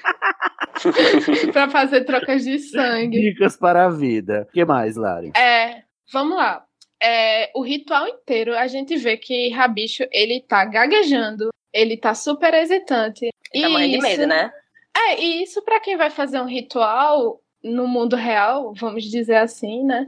É, é como se esse ritual não servisse de Atrapalha. nada, sabe? Porque não tem intento, não tem vontade, sabe? É como se ele tivesse botando só os ingredientes lá e pum, resolvesse. A Mas na verdade burocracia, tem né? que ter A sua intenção, que tu tá dizendo. Tem que, ter a in- intenção. Isso, a intenção E do empenho, mago. né? E claramente ele não tá preparado pra fazer isso, sabe? Uhum. Tanto é que ele termina de botar as coisas, ele vai. Ele corre pro lado e vai E tipo, cai, se é, fica agonizar, fica de joelho. Aliviado que Sabe? terminou, né? Esse, finalmente terminou essa tarefa horrível que eu queria. Não, aí eu fiquei, tipo, se Rabicho que tava fazendo tudo, quando terminou de botar as coisas lá, que o ritual não consiste só em botar as coisas e misturar. Foi e saiu. Quem é que tava coman- comandando o ritual depois disso? O Baby Voldemort, que tava submerso, né? sabe? Eu acho que, na verdade, ele fez o, ritu- o ritual, pra mim, como eu entendo, né? O ritual do rabicho era só juntar os ingredientes na poção que eles já tinham pré-preparado, inclusive porque o caldeirão já vem cheio da poção, né? Só faltavam esses três Uhum. ingredientes. Daí, uma vez o ritual feito e os ingredientes colocados no caldeirão, é, é, isso é, faria a, a poção ter efeito, entendeu? Então, na verdade, é, um- é uma mistura Sim, de ritual sim. com um preparo de poção também. É por isso que eu, eu não digo que é uma inconsistência real, real assim, porque é, é o mundo da J.K. Rowling, mas se a gente Sim. levar pro, pro real life é que não funciona, sabe? Mas É mesmo já- que nada. que nada. Mas, dito tudo isso, Larissa, você acha que o Rabicho ganha o Masterchef ou não? Eu acho que não. Não, né? Fa- Pecou na apresentação. É, eu queria Essa é falar um pouquinho dos três, dos três elementos mas- masterchefianos que ele insere no ritual. Ai, por favor, quais... fala aí. É, em relação ao osso e à carne, eu não tenho muito o que falar porque foge um pouco do meu campo de estudo. É, Eu ainda não cheguei muito no nível de mexer com esse tipo de coisa. Na verdade, nem é minha vontade. É, e eu não queria muito entrar nessa seara. O que eu sei é que são ingredientes que a gente usa, ou que a gente vê em rituais de necromancia, oferenda, é, rituais de é, matiz africana, algumas, alguns rituais de matiz africana, né? Que faz a, a questão do corte. Osso e carne e sangue de animais, né? Não de. Isso, isso. É, mas assim, eu, eu não gosto muito de falar de coisas que eu tenho pouco conhecimento. Mas assim, é, até nos rituais de matriz africana, a carne depois ela é utilizada, sabe? Ela é 100% aproveitada, sabe? É, não é um desperdício, não é, não é um sacrifício pelo sacrifício. Aquele, aquela, aquele É. animal que está sendo sacrificado, ele serve em prol da comunidade também. Porque, Sim, total, contas, total. né, ele, ele É. deu o corpo dele para fazer um, um trabalho e agora ele também vai dar, dar, dar, dar alimento para aquela comunidade que está usufruindo desse Sim, sacrifício sim. também. Não, é- não é só uma questão de crueldade com animais também. Apesar de, de ter toda a problemática, ainda assim, é, abate de animais, né? As pessoas vegetarianas e veganas, né? É, concordo total, Cid, é, é isso mesmo. Mas tem, Mas, tem que pensar é, também né, justamente nesse papel que tem para a comunidade, porque tem um é geralmente por esses rituais acontecem em comunidades muito pobres. Muito pobres. É, por exemplo, eu, eu fui num. é, eu fui num- numa, num centro de candomblé aqui da minha cidade. Não teve nada de corte, nem nada, não, não houve sacrifício, mas teve a questão da comida, da carne, né? Uhum. Que é, tava lá no, no fim de, de toda a ritualística lá. E, tipo, quando chegou nessa parte, é, muita gente começou a entrar na, na sala, porque as portas do, do lugar fica, ficam abertas. E eram pessoas que estavam indo lá justamente só para comer, porque aquela era a única refeição que eles iam ter no Pois dia, é, sabe? Exatamente. Muita gente só pode comer carne, às vezes, por causa desses rituais de religiões africanas. Eles fazem o ritual, né? Mas depois eles cozinham a carne, preparam e distribuem o A serviço da a comunidade. serviço da comunidade. Assim, não. E, e é por isso que a- as matrizes, as, as religiões que sacrificam animais, elas são recebidas com preconceito por causa do, do sacrifício, né? Os hipócritas Uhum. que criticam, né? Estão lá comendo seu bifinho, né? Que morreu sendo é, cheio de hormônio, né? No batedor. Então, vamos botar a mão na É que- consciência aí. Antes de você Pois ser. é, ve- né? Antes de você ser vegano, perceba se você não está sendo racista. Pois é, pois é. É, Mas agora, assim, nada, vamos- nada disso tem a ver com. Assim, você fez um paralelo com, matri- com religiões afric- africanas que fazem rituais também, mas não é, não é disso que se trata aqui, e também não é do que se trata a sua prática magista. Não- É, é, é. Só uma coisa que eu queria pontuar da carne é que tanto a carne quanto o sangue a gente vê presente em várias religiões, inclusive no próprio cristianismo, né? Porque a gente vê a hóstia, que é o corpo de Cristo, e o sangue, né? Que é bebei todos, este é meu sangue durante a Eucaristia, né? É, Você já parou falando, pensar, católico, quando você está na, na comunhão ali, né, você está, ainda que simbolicamente, fazendo um ritual de, de consumação e de consumição de, né, de carne e de sangue, né, porque é disso que se trata. Pois né? é, pois é. Sidney, só apontando, mastigar é errado. Você Não. E não é simbólica. O, Não é a hóstia, ela. Não, para fé católica, a hóstia se torna literalmente. Literalmente a Literalmente, carne. Isso. seja, né, você está comendo um cadáver de dois mil anos. O que, que você quer? Criticar o quê? Canibal. Aqueles... Enfim, desculpa. eu É, sou um pouco eu posso- quando o assunto é religiões de matrizes é, abraâmicas. É, o que eu posso me estender um pouco mais é a questão do sangue. Porque o sangue na magia, ele é algo muito, muito poderoso, sabe? É, quando eu digo isso, é porque além dele potencializar o efeito de qualquer feitiço, é, em termos de ritos pagãos, coisa do, do rolê ocultista mesmo, essa ferramenta, né, o sangue, ele é usado em rituais que demandam também muita energia, sabe?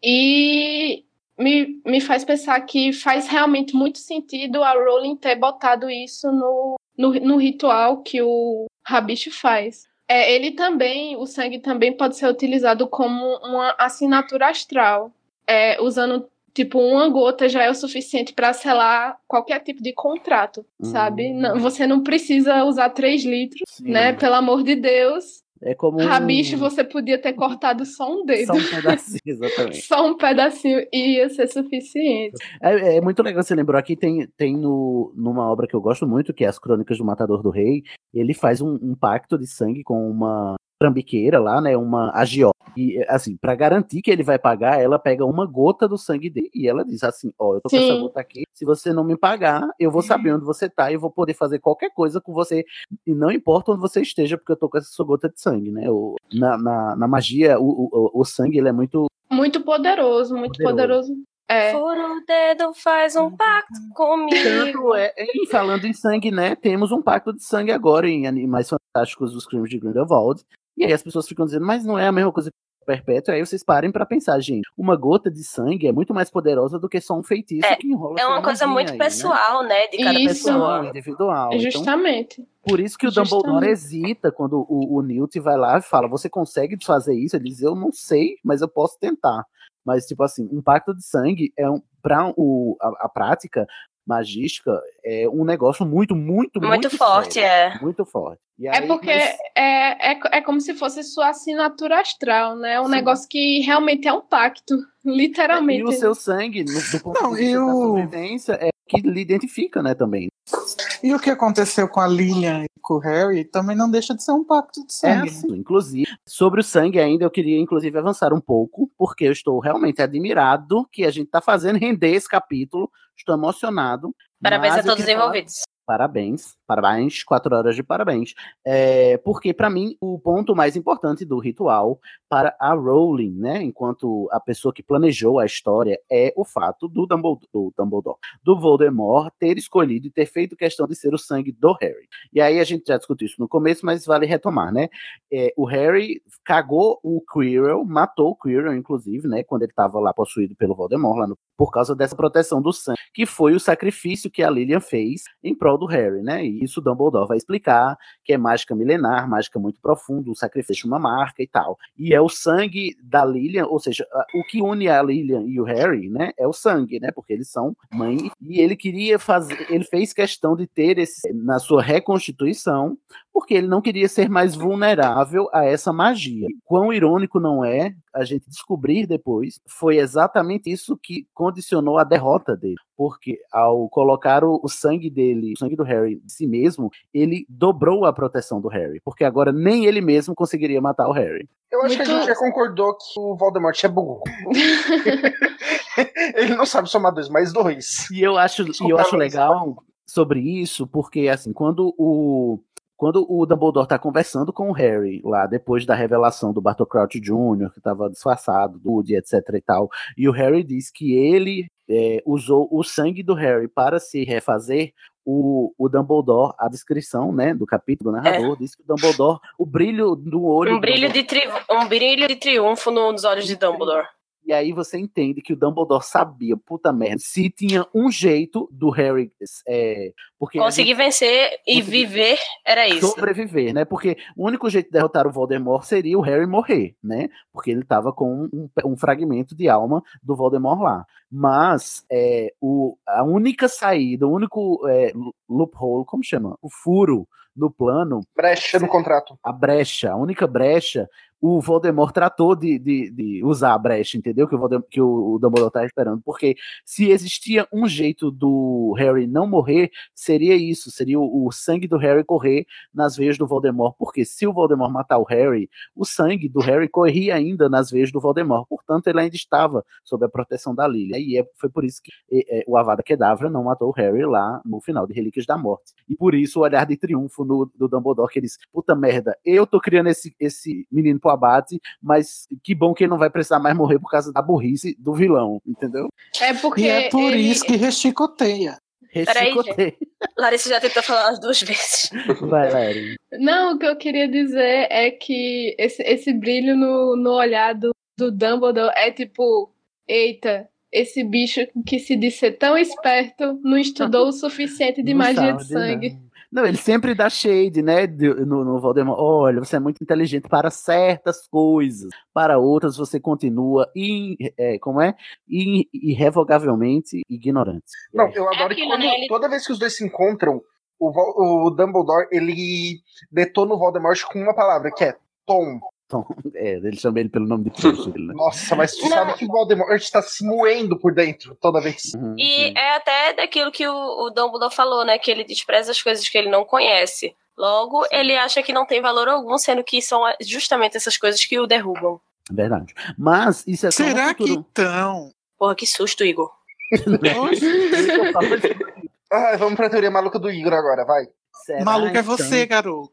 Veja. Será então que o problema do Dumbledore e do Grindelwald é o mesmo do Harry e do Voldemort? J.K. Rowling reutilizando a ideia? Ah, eu acho difícil. Não. Parece uma situação tipo, diferente. Se o Voldemort lançar um Vada Kedavra no Grindelwald, vai chicotear. Tipo, acho que não mata um ao outro, né? Porque eles têm um pacto. Eles não podem se machucar. Eles não podem se machucar, mas isso não é a mesma coisa. É, mas eu tô.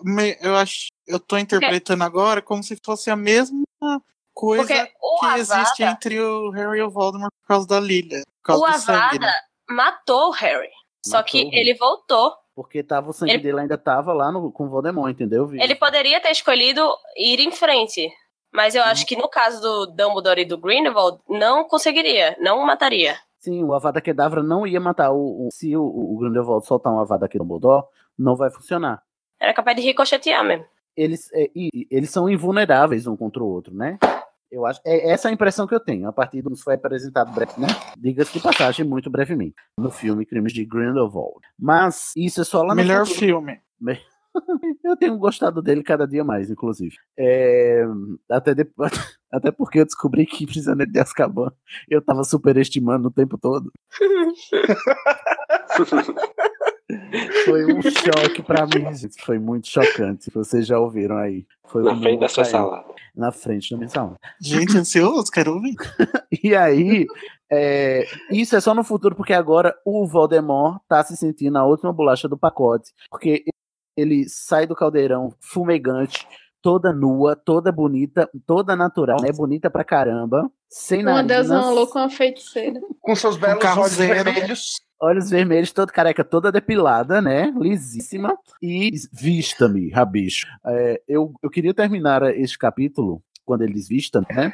Com, é, querendo imaginar que, na verdade, o, o Voldemort, esse ritual todo, foi ele é, se maquiando em drag para fazer um lip sync na frente dos comensais da morte.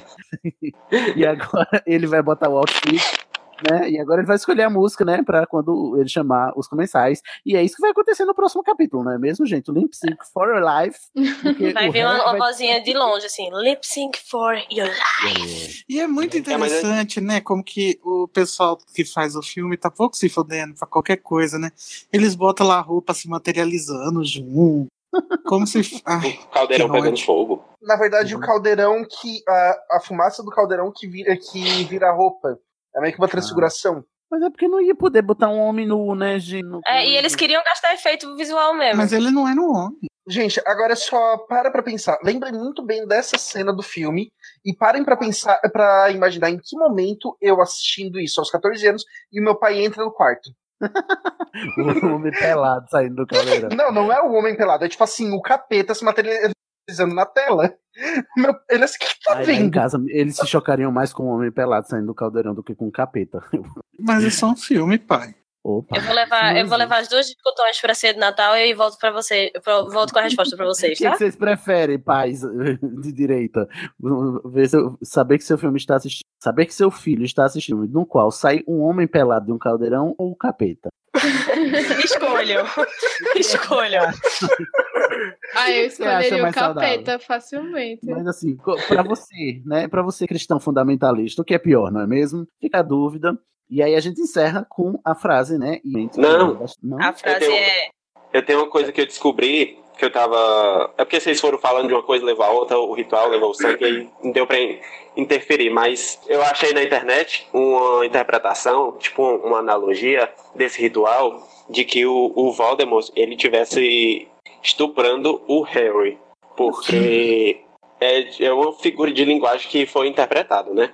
Porque o Harry, no livro, ele é amarrado, amordaçado, aí ele tem a roupa rasgada e depois ele é violentado.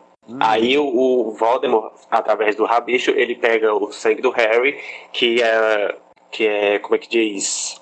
O, um elemento da vida para inseminar a vida do, do Voldemort.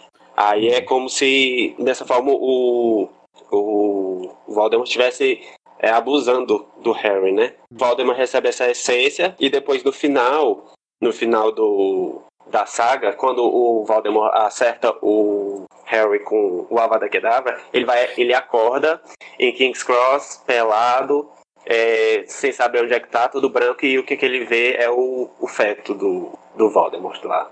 E tem- também tem, e também tem, a- tem na- a forma original do, do livro, né, no inglês, que na, na parte que ele diz, sentiu a ponta da arma furar a dobra do seu braço direito e, e o sangue fluir pela manga de suas vestes rasgadas. Aí em inglês é He felt its point penetrate the crook of his right arm and blood seeping down sleeve, sleeping, seeping down the sleeve of his torn robes. Então é meio como se fosse um, um estupro do Voldemort com o Harry. Olha, é uma interpretação interessante. Eu acho que porque ele ser um abuso, né? E o Harry vai sofrer de estresse pós-traumático. Pois é. É por isso que eu achei. Né? É, é uma leitura que tiveram. E eu achei bastante razoável, porque no próximo livro a gente vê que ele, ele se sente, sente bem isolado, ele, ele se sente isolado dos amigos do Dumbledore, e ele consegue meio que se sentir em paz quando ele tá sozinho, aí ele é, é época que ele descobre dos testralhos da Luna e tudo mais. Ele evita contato, e o único contato romântico que ele tem, inclusive, se a gente for extrapolar sexual, é com a Cho, que não dá certo de porque a Cho também está é, Pois é. com a morte. Toda cagada. Toda cagada. O Harry também tá cagado, porque ele tá, tá sofrendo do que ele passou, também sofreu. É, eu não sei se. É porque é aquela coisa, né? São leituras, mas não necessariamente é, intencionais. Assim como a correspondência entre os três irmãos. Peverell, os três irmãos da morte lá do conto, e o Dumbledore, o Voldemort e o Harry. O Snape, o Harry, o Voldemort. Um É, paralelo Dumbledore é a morte. E o Dumbledore é a morte, né? Que é um paralelo é, plausível e razoável, mas que a Rowling nunca pensou nisso, mas que a interpretação é super válida. Eu gosto quando que dão certa profundidade a algo que aparentemente é só fantasioso. E a gente sabe, já deveria saber, pelo menos, não? Que- e já deveria estar cansado de saber que fantasia não significa alieamento, alienação. Escapismo. Escapismo pode significar, porque gosto de escapar na fantasia, mas isso não significa, uma coisa não anula a outra. O escapismo da fantasia não anula o fato de que a fantasia pode falar de coisas reais, importantes e fortes, através É, de um mas é que- recurso que... talvez de outra forma não seria tão bem recebido. Na sala precisa da Ordem da Fênix, a gente teve um exemplo claro disso. Como? Não recordo. Porque era um capítulo altamente político e, e atual, é, numa obra de fantasia Ah, infanto-juvenil. Sim, sim, na- no nosso episódio, né? Do, do capítulo É, 28. então, mas eu acho que existe uma interpretação muito aceita do escapismo como uma alienação. E acho que eu Uhum. não, eu não concordo. Eu Acho que isso Não, não são equivalentes. Escapismo e alienação não não deveria ser, né? Mas pra muita gente é. infelizmente, né? Eu acho que talvez a gente só vai evoluir enquanto sociedade quando a gente entender que escapismo é alienação. Porque muita gente coisa com a outra e acaba se alienando achando que tá escapando, né? E quando se a gente aliena tomar. tanto que não consegue ver os. A realidade. É, que, que pessoal de eleitor do Bolsonaro gosta de Harry Potter. Sim, por favor, né? Amigo, o que, que você tá fazendo da sua vida? Desculpa, Larissa. Já é a 15 vez que eu te conto. Não, Vai tudo lá, bem, é, é porque eu ia falar e tomar os meios de produção, mas deixa que. E matar a burguesia. matar a- Acabar com o patriarcado. Tá tudo ali, gente. Vocês têm mais algo a dizer sobre o capítulo que a gente né, gongou no começo, mas que rendeu muito. Eu adoro a conversa. Tomara que tenha se afogado. Tomara. Ah, sim, Não, também eu me lembrei de uma última coisa dessa teoria do, do, do abuso, Estupro. É, do estupro, que tem a, a- o Harry fala, né, tomara que tenha se afogado e tudo mais, aí ele, essa analogia que eu vi também, ele, fez, ele diz que como se o caldeirão fosse um útero, que o Voldemort estava lá e, e no útero a criança não consegue, é, ela não morre afogada, né, ela tá lá de seria, boas. o- seria o desejo da pessoa Ah, estuprada. essa não aí eu já filho, acho. Né? É, Não- é, essa aí já foi um pouco longe demais. Bom, as pessoas é que elas vão parar. Então, como nós sabemos como parar, a gente para por aqui no capítulo. Uhum. Mas aonde a gente não para? No Casa Aonde? Elefante. Na Casa Elefante, Igor. O que é isso? Oh, meu é Deus! o nosso novo podcast, galera. Se você ainda não começou a ouvir, Vai pode ouvir. ouvir. Corre. Corre. Corre no seu. Corre no Animagos. Tem lá a Casa Elefante. Ou corre no seu agregador de, e procure por a Casa Elefante. Seja feliz. E nas gente, redes porque sociais tá também. Ah, maravilhoso mesmo. A Casa Elefante. No Facebook é tudo a Casa Elefante. Você Glória a quiser- Deus. Glória a Deus. A gente, Glória a Merlin. se você Eu quiser, aceito. Arrasou. Glória Crowley. Se você quiser é, mandar e-mails também lá para a Casa Elefante, a casaelefante.br. O serviço do Estação, você vai ouvir já já, na voz da Bárbara, fica por aqui, dizendo que a próxima sala precisa será sobre o Pioneiro de Ascar. E aí vocês vão votar em 22 capítulos para a gente conversar aqui no Estação 3 Quartos, esse nosso jeito peculiar de falar dos capítulos da sala, na votação que vai ser após esse episódio ao ar, tá bom? Então, Pelo amor da bolinha preta, leiam a porcaria do resumo. Obrigada. Exato. E por favor, não votem no da história dos marotos. Ufa. Ah, mas vai ser essa, vocês podem ter certeza. Eu tenho certeza que vai ser. Mas, isso que eu tô pedindo. Eu quero dar uma dica a vocês encarecidamente que a Carol tem a porra do link com os resumos dos capítulos. Leia para vocês saberem que estão escolhendo o capítulo certo, ok? Mas É a isso. Obrigada, Porque apesar da discussão ter sido legal, a gente desconfia que não era essa que Não era exatamente. A gente acha que vocês queriam que a gente falasse de outra coisa. Portanto, prestem atenção. que- Mas foi muito top aqui. Eu adorei esse episódio. Inclusive, talvez não tivesse sido nem tão bom, né? O capítulo 36. É porque eu tô aqui, né? É muito bom. Você Ai, vai gente, mas eu, eu entrei de última hora também. Oxe, obrigada, arrasou, Larissa. Foi ótimo. Gente, se preparem. Esse é, o capi... Esse é o episódio 63. Episódio 64, semana que vem, vai ter fãs esse tão aguardado episódio de finalmente saiu e você Hermione falar de Chapéu. Percy Jackson? Vai falar de Hermione e Chapéu Mas não foi Seletor. gravada. Ah, não foi gravada, não? Eu pensei que tinha sido. É, fanfics, né? Vamos ver quem vai aparecer para gravar. E vamos ver as fanfics que a gente vai falar sobre. porque Tem coisas assim. Olha, a pauta está é, crocante por fora e cremosa por só peço Vocês vão falar de. My Immortal? É a melhor né, que tem. Vamos. Sim, com certeza. Tá lá pauta. Tem que comentar da de Snape com Harry. Nossa, eu nem lembro dessa fanfic, eu lembro só do título. Olha, não queima a pauta. Vamos dar tchau- um tchauzinho mágico em um, dois e tchau. Digital. O Estação 93 Quartos é um podcast colaborativo, o que significa que qualquer ouvinte pode fazer parte dele, seja com indicação de temas, produção de pautas, enviando artes gráficas, editando áudio ou debatendo em nossas redes. Nossas tarefas são divididas em clubes. Descubra que clube colaborativo combina mais com você e se inscreva no Instituto de Magia e Podcast do Estação pelo formulário. Todas as informações que você precisa para participar estão no endereço www.animagos.com.br/impe. Veja a mágica acontecer nas nossas redes. Participe do grupo Alô Rumores do Estação 93 Quartos no Facebook. Siga-nos no Twitter e no Instagram em estação 934. Inscreva-se no nosso canal em www.youtube.com.br estação 934 para acompanhar nossas transmissões ao vivo ou mande um pergaminho para o e-mail berrador.934 arroba animagos.com.br. Agora vou me despedir. Até lá, mal feito, feito.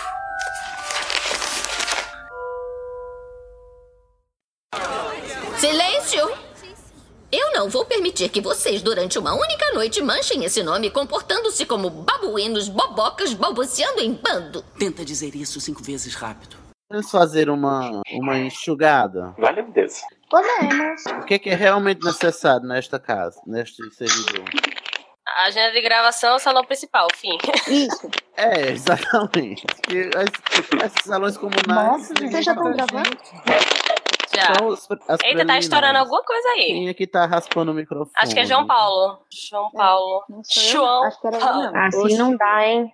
É porque eu vi piscando o negócio Nara, dele. você Oi, está- Nara. Está Alô? inscrita para este podcast? Não. Tu tava, não foi, Larissa? Tu gravou, não foi? Gravei o da Sonserina. Foi um caos. Eu tô doida pra escutar esse episódio, que todo mundo disse isso. Ah, mas é que era da Sonserina, né? Então, esperava menos. Lá vem, ó. O melhor- Ah, Foi só Sidney espumando. Ficou torcendo ouvindo a gente. É. é porque, tipo, ele não participou, mas ele ficava ouvindo, né? O bichinho Aham. tinha- co- teve que ouvir cada barbaridade que eu disse. Porque assim, eu sou muito Team Snape, sabe? Ai, Ai, saindo, Aquele- tchau. Larissa. Aquele cabelo, Tanto bem aquele que cabelo encebado. O jeito, que, o jeito que o cabelo dele tem caspa é diferente, sabe? Ai, Gente, como é que eu chego nessa frase que eles estão falando? É Larissa aí falando do cabelo ceboso de Snape. é porque o ceboso dele é diferente. Deixa eu falar uma coisa pra Fala. Sônia Braga, citado no Festival do Rio. Ai, Igor, não atrapalha. Não, agora eu quero saber. Não é porque no Animagos não tá saindo mais podcast que você pode atrapalhar o Estação, tá? Antes Nossa, velho. Antes de começar a edição do filme O Céu de Sueli, a atriz sentou ao lado de em uma das fotos e não parou de tocar uma espinha da amiga. O motivo É o quê? Deixou o Fernando um pouco espinha. Acho justo. Mas não perdem por esperar. O meu áudio está nítido, claro e alto e claro. Som. E limpo, tá assim. Como, a- como o ovo da sereia do quarto filme. Nossa, tudo cagado. O ovo da sereia. Todo cheio de lodo. Fica aí o questionamento. Quest- Eu quero saber. Qual é a Ô, forma mais se referir a um homossexual? Por que, que é baitola? Eu não acho tão ofensivo. Boiola. Eu também não acho tão ofensivo, não. Ah, aqui. Igor, faz um, um favor, já que você tá aqui de bobeira. Fala, boiola. Baitola. Fala do seu Igor. Frango. Deixa eu dizer frango. Prefiro O a que eu não Joelma. gosto. O prefere nome, o quê? A Joelma. O nome que eu não gosto que dão pra Priquito é Laricinha. Laricinha, velho. eu ia dizer. Tem Que meu nome é. Larissa. Loreninha. Priquito é buceta, é isso mesmo? É. É. É. É o Você vê, menina, que É coisa. a melhor e forma de, acadêmica. é a melhor forma de, de chamar. Eu acho que é Xoxota melhor. E na Ai, não. Não. É porque preguiça você dá, uma- bota uma força pra falar, né? É. Priquito é masculino, gente. Já dá uma empoderada. Existe, Também existe fala, a é. Variação. com bem muita raiva. Buceta, Priquito. tabaca. Tabaco é muito Racha. bom. Racha é misógino. É. Eu acho racha assim, Por viado quê? misógino. É porque é gíria de, de viado que tem nojo, entendeu? É disso que é racha. É, o trecho que eu botei pra ler na pauta, alguém pode colocar a pauta pro site? Carol, por favor, você quer É pra eu fazer uma leitura, agora. gente, que, eu- que Tá Aqui. Olha, nega do cabelo duro. Abra a pauta aí, Igor. Todo chave de portal, chave de portal, toda sala precisa, a gente lê o trecho do capítulo pra en- abrir o, ep- o episódio, entendeu? Eu coloquei aí Entendeu? o trecho do capítulo. Pega ela E aí, pega ela aí. Obrigada, geralmente- Sidney. O que foi? Tô tocando Luiz batom. na minha cabeça agora. é pra eu fazer a interpretação. Não, você só vai narrar porque é só o narrador. Só tem uma fala, que é a fala do Rabicho, Ah, meu filho. dizendo a Vada Kedavra. Eu, deixa que eu falo a Vada Kedavra do Rabicho. Por quê? Aí, Igor, fa- Igor, outra? fa- Igor ia falar de uma forma incrível, tá? Tem outra, tem a fala do Voldemort, kill the other. Despair, aí na é no- verdade. mas é o Despair. narrador É, falando. Mas é o narrador falando, não tem. Ah, mas é mais legal se fizer voz. Então eu Tá posso bom, falar. Mate o outro. Não, mas com ódio e. Com ódio no Mate. coração, Sidney. Ah, mas ódio no Eu sei fazer a voz do dor. Voldemort. Então faz, eu faço o bicho, tá bom? Tá bom. Pode começar? Peraí, não. Todo mundo clica no botão de mudo aí, por favor, Gi. Ok, agora pode. Eita, quem foi o viado que não botou no mudo e ainda derrubou o negócio? Fui eu, calma. Porra, Igor, bota no mudo também, você vai falar assim, tá no mudo. Aquela. Pode começar, Igor, em um, dois, três. Tan, tan, tan. Muito obrigado, querido. Você enriqueceu o nosso episódio. De nada, tá bom. Então Pronto, embora. metade do capítulo já, a gente já pode encerrar. Ei, eu, eu, eu gaitei muito alto quando tu falasse o, o segundo avada que dá. Vai ficar na edição. Editor, por favor, né? Valorize a Editor. Faz, ah, Morto. provavelmente tem essa cena no YouTube, então passa pra MP3 e coloca no Não final do passar. episódio, que o áudio deve ser bem Nada, nada disso, Guilherme. A gente tá aqui fazendo um esforço criativo e interpretativo pra você desvalorizar desse jeito. Você está bem? Estou. E você?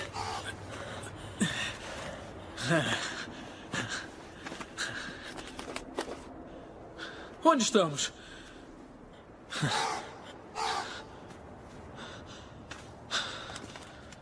Já estive aqui antes. É a chave de um portal. A taça é a chave de um portal. Já estive aqui antes. Num sonho. Tom Riddle. Cedrico, temos que voltar pra taça. Agora! Do que você está falando?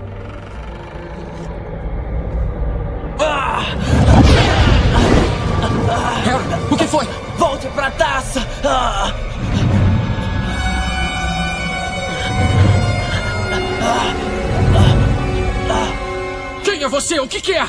Mate o outro! Avada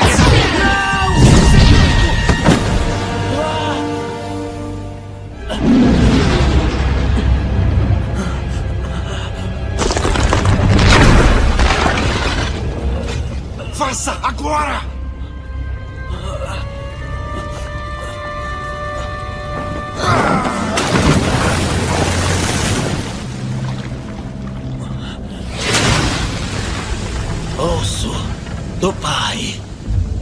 Tirado sem consentimento.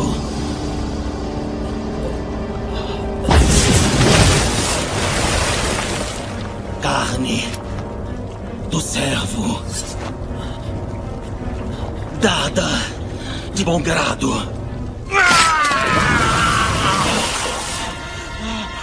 E sangue do inimigo.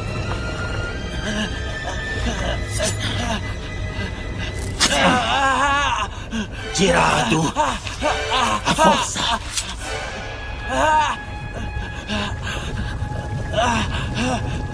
O Lorde das Trevas renascerá. Outra vez.